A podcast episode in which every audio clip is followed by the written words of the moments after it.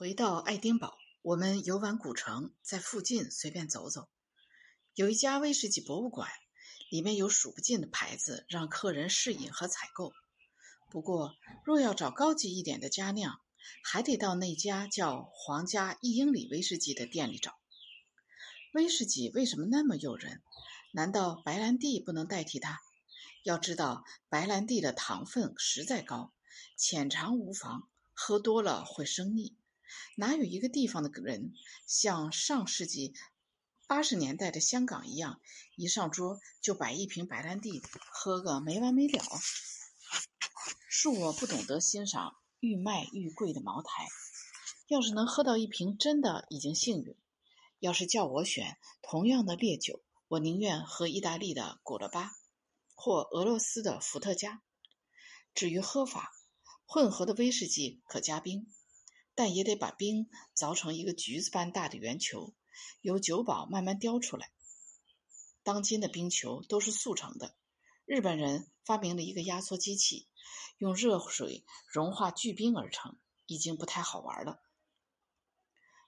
真正的单一麦芽威士忌能藏十年已不易，为了保存雪莉橡木桶的香味儿，还是纯饮较佳。苏格兰的地理环境寒冷严峻，几乎长不出蔬菜来，生活不易。在别的地方的人看来，他们太过孤寒。关于他们的笑话更是一摞一摞的。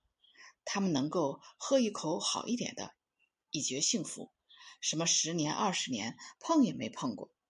我们必须怀着这种心态去了解他们，了解威士忌。如果牌子不出名的话，高岭酒也不是很贵。香醇度不变，主要是看是不是用雪莉橡木桶进出来的。用麦加伦十八年雪莉橡木桶进出来的，比雅致橡木桶的二十五年、三十年的好得多。威士忌做得好，啤酒也一定好。小厂做的白啤酒和黑啤酒味道一流，但说到最好的，当属用橡木桶进过的苏格兰精酿啤酒，包你一喝上瘾。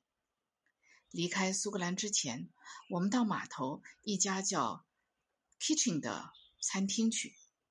这里被誉为苏格兰最好的餐厅。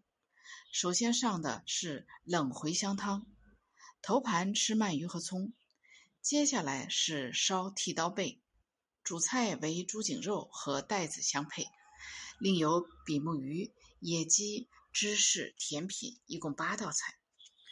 大家吃以后赞不绝口，值得推荐。主厨汤姆是位谦逊的年轻人，他不断学习，如今已是米其林一星餐厨、一星厨师，今后获三星绝对没问题。